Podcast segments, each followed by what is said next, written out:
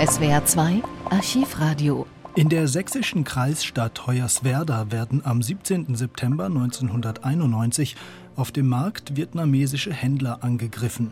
Das ist der Anfang von fünf Tagen mit rechtsextremen Ausschreitungen in der Stadt. Neonazis werfen Brandsätze auf ein Asylbewerberheim. Hunderte Anwohnerinnen und Anwohner, darunter auch Familien mit ihren Kindern, applaudieren. Die Polizei kapituliert. Später geben örtliche Behörden und Politiker den vietnamesischen und mosambikanischen Arbeitern die Schuld an der Gewalt. Sie hätten ihre Wohnheime vermüllt und im Einkaufszentrum gestohlen. Die Ereignisse in Hoyerswerda werden Vorbild für Neonazis in weiteren Städten wie Eisenhüttenstadt oder Rostock-Lichtenhagen, wo es in der Folge zu ähnlichen Ausschreitungen kommt. Der Bundestag debattiert hitzig über die Ereignisse in Sachsen. Hören Sie zuerst einen Bericht aus Hoyerswerda von den Tagen der Ausschreitungen am 22. September 1991. Die Situation, die gegenwärtig sich in Hoyerswerda abzeichnet, die könnte man bezeichnen als eine Vorstufe zum organisierten Bandenkrieg. So die Stimmung. Den ganzen Tag lang waren wieder Passanten vor dem Asylantenwohnheim in der Hoyerswerdaer Münzerstraße. Ich fragte sie, wie soll es weitergehen? Fragen an Schaulustige. Solange bis alle weg sind. Aber ich frage mich auch, was die Neger hier wollen und so. Die haben ja eigentlich gar nichts zu suchen und fertig. Was haben die Deutschen 1989 in Ungarn gesucht? Dürfen Sie mich nicht fragen. Also entzieht sich meinen Kenntnissen, dass die da waren.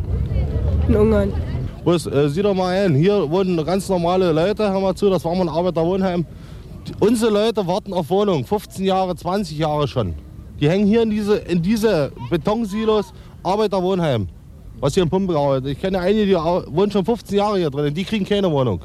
Den schmeißen sie gleich die Wohnung an den Hals. Die sind alle neu renoviert worden. Geh jetzt mal rein, guck dir mal die Buden an. Also, das ist es, was die Leute aufbringt. Bei den ganzen Auseinandersetzungen agiert anscheinend auch eine höhere Ebene, nämlich rechtsradikale Jugendliche handeln recht organisiert. Dort war eine Gruppe Jugendlicher gewesen, die ist geführt und organisiert worden. Denn sonst kann es nicht passieren, dass auf irgendein geheimes Zeichen, was ich nicht gesehen habe, innerhalb von einer Viertelminute sich diese Jugendlichen auf einmal ganz organisiert im Karo gestanden haben. Um 15.30 Uhr dann äußerte sich Polizeisprecher Wolfgang Kiesling zu den Geschehnissen der letzten Nacht.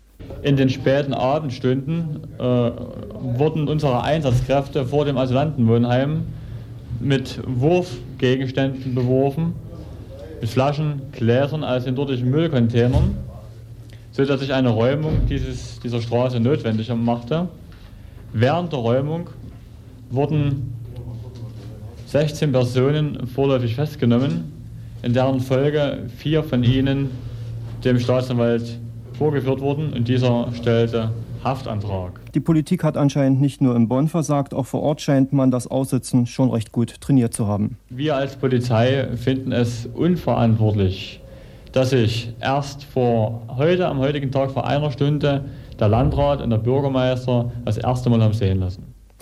Rudolf Krause war heute Nachmittag auch vor Ort. Das ist der Innenminister Sachsens. Und er sprach davon, dass die Auseinandersetzungen für die Bürger in Hoyerswerda eine Last sind. Zu den Ursachen angesprochen, die Bürger seien wenig vorbereitet auf diese ganzen Auseinandersetzungen und der Ghetto-Charakter der Wohngebiete ist ein weiterer Impulsgeber. Die bevorstehenden 5000 Entlassungen bei dem größten Arbeitgeber der Region, der S-Bag, hielt er anscheinend nicht der Erwähnung wert. Und er wies auch auf ein weiteres Problem hin. Die Untersuchungen des Bundeskriminalamtes haben gezeigt, dass also die Aktivitäten der Rechtsextremisten insbesondere in Brandenburg größer sind, auch durch die Nähe zu Berlin. Und diese Äußerung scheint mir erinnert fatal an den Spruch, wasch mir den Pelz, aber mach mich nicht nass. Am 25. September 1991 diskutiert der Bundestag über die Ausschreitungen in Hoyerswerda. Es geht um die Asylpolitik und Ausländerfeindlichkeit in der frisch vereinigten Bundesrepublik, aber auch schon zu diesem Zeitpunkt um mögliche Versäumnisse bei der deutschen Wiedervereinigung. Unter den Rednern ist Wolfgang Schäuble von der CDU und die FDP-Politikerin Cornelia Schmalz-Jakobsen. In der Verurteilung der Gewalttaten von Hoyerswerda waren sich alle Redner einig. FDP-Generalsekretärin Schmalz-Jakobsen sprach von einem Volksfestcharakter, den die Ausschreitungen angenommen hätten und meinte, die Verhältnisse in der ehemaligen DDR würden das Verhalten der Bürger nicht entschuldigen können. Ich will hier auch ganz offen sagen, der Vorschlag des Ministerpräsidenten von Sachsen, Herrn Biedenkopf, hier keine Ausländer mehr aufzunehmen, halte ich für das falsche Signal. Das muss, das muss doch, das muss doch verstanden werden als ein Einknicken, als ein Zurückweichen vor der Gewalt. Und mehr noch, es schafft innerhalb der Bundesrepublik neue Feindbilder, Westdeutsche gegen Ostdeutsche. Wir haben gemeinsame Herausforderungen, die wir gemeinsam lösen müssen. Und ich bin ganz sicher, es gibt mehr Leute, es gibt mehr Leute, die sich schämen, es gibt mehr Leute, die Anstand haben, als die Beispiel, äh, Beifall spenden. Auch Werner Schulz vom Bündnis 90 Die Grünen übte heftige Kritik am zurückhaltenden Verhalten der politisch Verantwortlichen.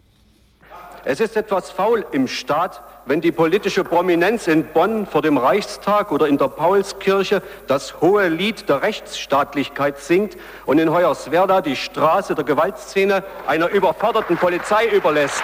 Die Asyldebatte sei Öl ins Feuer der rechtsradikalen Politiker sollten Sicherheitspartnerschaften für bedrohte Ausländerheime übernehmen. Ulrich Klinkert von der CDU verteidigte die Einwohner von Hoyerswerda vor dem Vorwurf, sie sympathisierten mit den Gewalttätern und führte verschiedene Ursachen vor allem aus der DDR-Geschichte an, die die Ausschreitungen begünstigt hätten. Hoyerswerda ist keine rechtsradikale Stadt und die Mehrheit der Hoyerswerda ist sehr besonnen und hat sich ordentlich verhalten. Ich stelle mich bewusst vor die Bürger von Hoyerswerda. Ich stelle mich bewusst vor die Kommunalvertreter und Frau Schmalz-Jakobsen. Hier unterliegen sie einem Irrtum der Medien. Diese Leute waren vor Ort. Ich war selbst dabei. Sie haben das Mögliche getan. Und ich möchte auch ganz bewusst der, den einzelnen Polizisten danken, die trotz für sie widriger Umstände unter nicht einmal einfachen Bedingungen dort gearbeitet haben.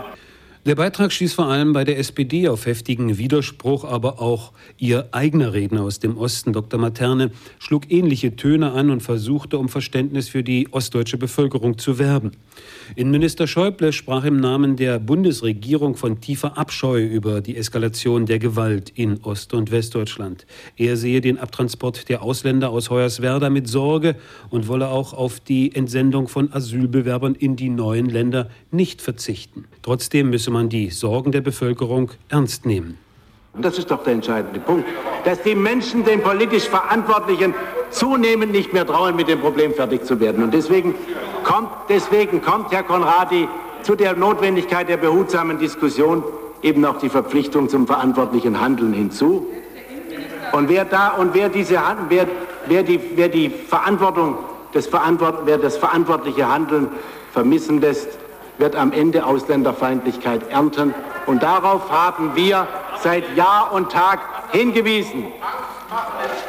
Na, wir machen doch überhaupt keine Angst, sondern wir sagen seit Jahr und Tag, dass es auf Dauer nicht hinzunehmen sein wird, dass das Grundrecht auf Asyl bei politischer Verfolgung immer mehr zum Tor wird, bei dem, bei dem die Politik der notwendigen Zuzugsbegrenzung in der Bundesrepublik Deutschland unterlaufen wird. Und wer den Menschen eine Antwort auf ihre Sorge verweigert, macht sich genauso schuldig wie derjenige, der in seinem Reden die Folgen seines Redens nicht bedenkt. Zu einer Versachlichung der Asyldebatte hat heute in Bonn auch die in der Ausländerarbeit erfahrene Organisation der Arbeiterwohlfahrt aufgerufen. Sie legte eine Denkschrift unter dem Titel Aufnahme und Integration von Zuwanderern als politische Aufgabe vor und geht darin über die tagesaktuelle Betrachtungsweise weit hinaus.